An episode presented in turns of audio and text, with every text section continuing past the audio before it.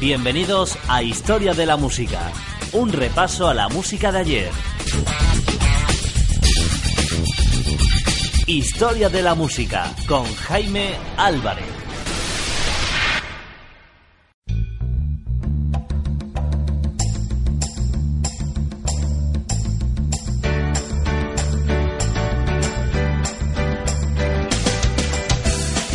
Historia de la Música los años 60.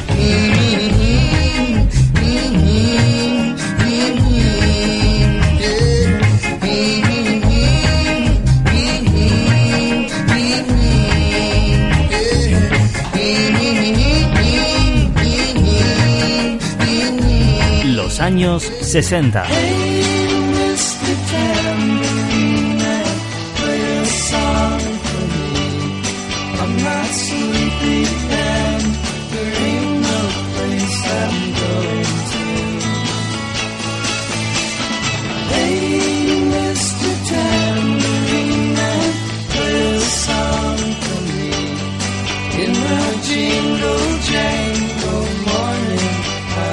Historia de la música, los años 60.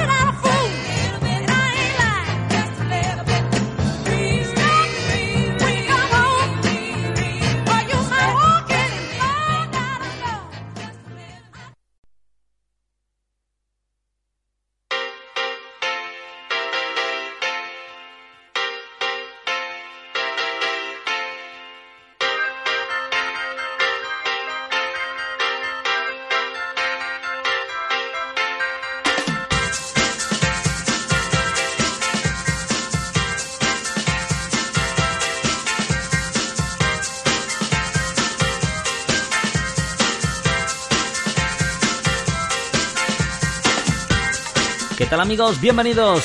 Estamos de vuelta en Historia de la Música. Qué ganas tenemos de volver cada edición contigo para seguir compartiendo más música de los años 60 en este microespacio denominado llamado Historia de la Música. Como siempre, saludos cordiales de vuestro amigo Jaime Álvarez. Un placer estar contigo una edición más y ya van 78 ediciones en Historia de la Música. Hoy vamos a comenzar con la música del gran productor, cantante Jacques Brel, mítico cantante francés que allá por que allá por el mes de octubre de 1964 editaba o mejor dicho interpretaba una de las canciones más conmovedoras en su carrera discográfica. Comenzaremos con Amsterdam, uno de los grandes éxitos del año 64 de Jacques Brel. También recordaremos más canciones en historia de la música. Nos trasladaremos ya en las primeras canciones de 1965 con una cantante llamada Caterina Valente, con su éxito La Paloma. Luego te hablaremos un poco más porque antes vamos a recordar la memoria musical de uno de los cantantes franceses más importantes del siglo XX, sin duda. Hablamos de la música, del cantante, de la fisonomía de este gran artista como sin duda fue Jacques Brel. Fue el 16 de octubre de 1964, transcurridos casi tres años desde que grabara su primer álbum en vivo en el Olympia parisino. Jacques Brel volvía a los escenarios durante dos noches, que también serían editadas como LP en el concierto Amsterdam. El tema que abría el disco era una nueva canción que nunca se grabaría en estudio y que se convirtió en una pieza importante para el artista. La canción habla de los bares del puerto, donde los marineros beben demasiado, comen pescado indigerible, frecuentan a prostitutas y baila al son de un rancio acordeón. Brel esboza un desagradable panorama de la felicidad humana, reconociendo que los hombres, en el fondo, desean esta vida paradójicamente tentadora. 45 años después, prácticamente con Brel ya fallecido desde hace más de tres décadas y consagrado como figura del culto en Francia, un concierto grabado en 1966 para la televisión de, de, Francia da cierta idea del impacto de aquellos directos del cantante Brel. La última estrofa de Amsterdam, la canción que vamos a escuchar hoy en Historia de la Música, se transforma en un violento y tumultuoso grito tan dinámico como la escena de la ducha en la película Psicosis. En el momento del clímax, cuando Brel da la espalda al cañón de luz en el concierto, es como si se hubiese arrojado por una trampilla. Hoy vamos a recordar una de las grandes canciones de Jacques Brel, el gran cantante francés de todos los tiempos del siglo XX, recordando este Amsterdam en la voz de uno de los grandes. Con esta canción comenzamos la edición número 78 de Historia de la Música, el éxito denominado Amsterdam con Jacques Brel.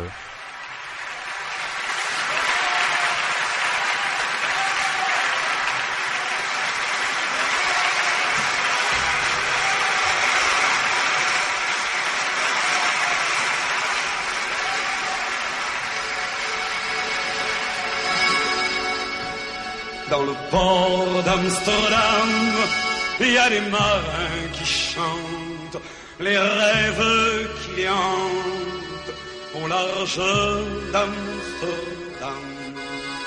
Dans le port d'Amsterdam, il y a des marins qui dorment comme des oriflammes le long des berges morts.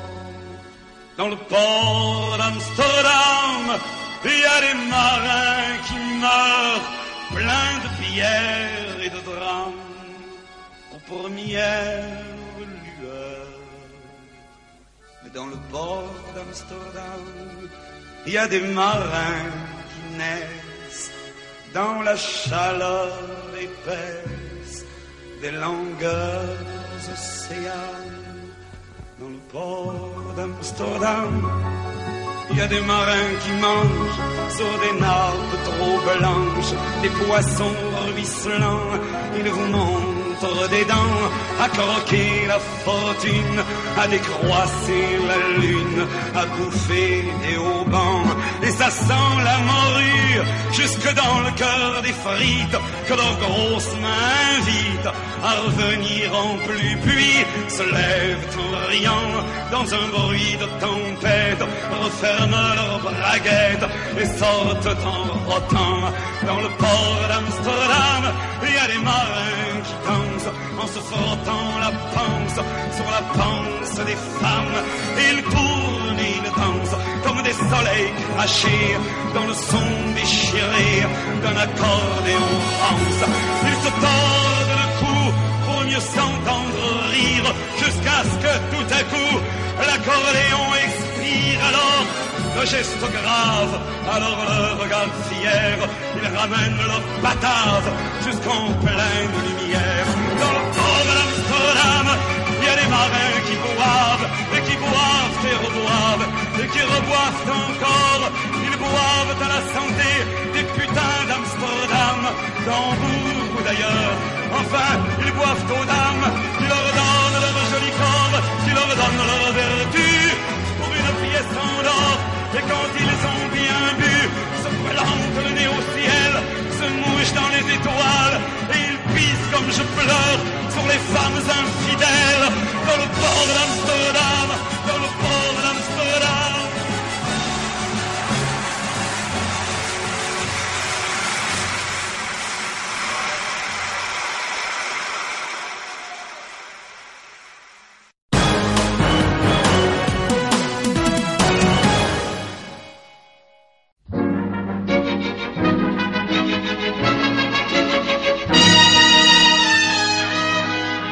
Historia de la música, los años 60.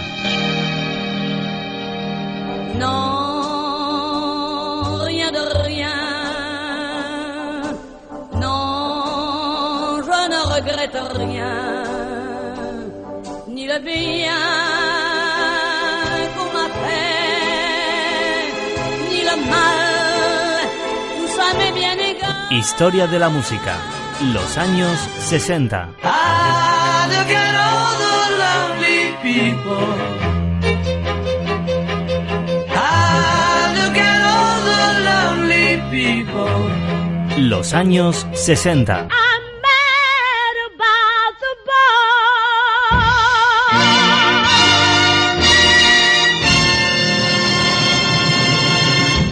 Llega el momento de poner el punto y final a la historia de la música, esta edición número 78.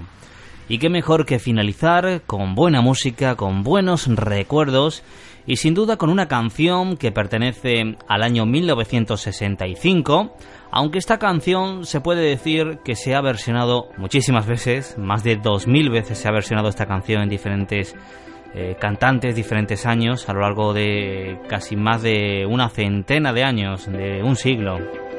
La Paloma es la canción que vamos a escuchar en la voz de Caterina Valente.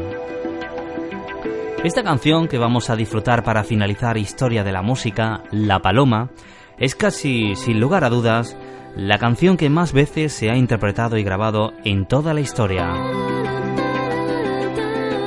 Según el músico vanguardista Kalle Lehr, que produjo para el sello alemán Tricon una recopilación de seis CDs con versiones procedentes de todo el mundo, existen más de 2.000 grabaciones conocidas de esta canción, La Paloma.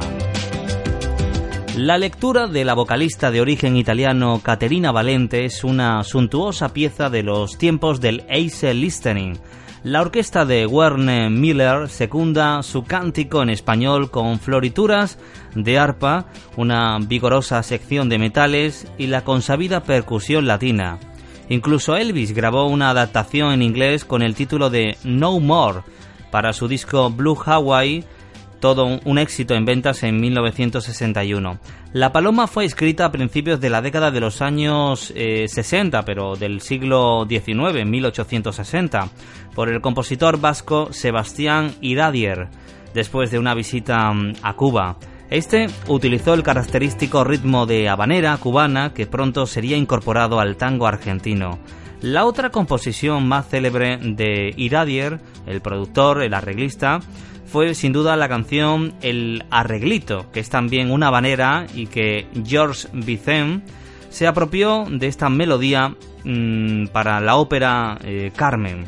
La primera grabación conocida de La Paloma, una pieza instrumental, data entre 1883 y 1890 y se conserva en el Museo de la Música de La Habana. La canción ha aparecido en muchas películas y se le han dedicado íntegramente, sin duda, eh, un libro y también una película a esta canción, a La Paloma, la canción que va a poner broche final a esta edición de Historia de la Música. Como siempre, un placer estar contigo en antena, acompañándote con las grandes canciones de tu vida. Hoy recordando también este éxito en la voz de Caterina Valiente, su canción, su versión de 1965, llamada La Paloma. Que disfrutes de esta canción y volveremos muy pronto con más historia de la música.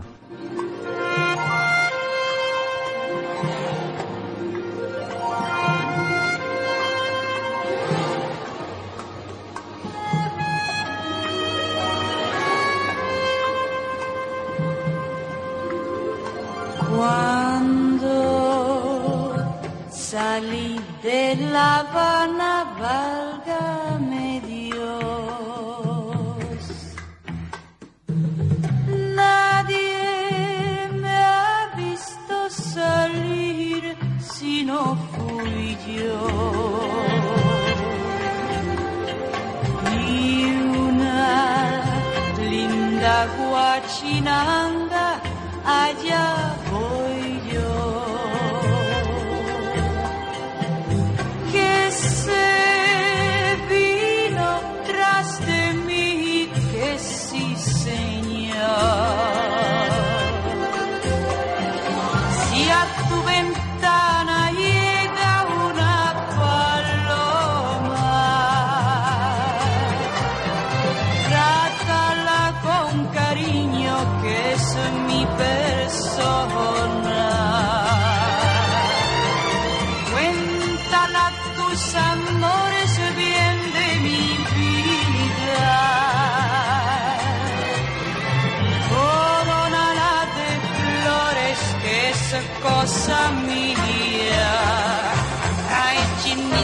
see.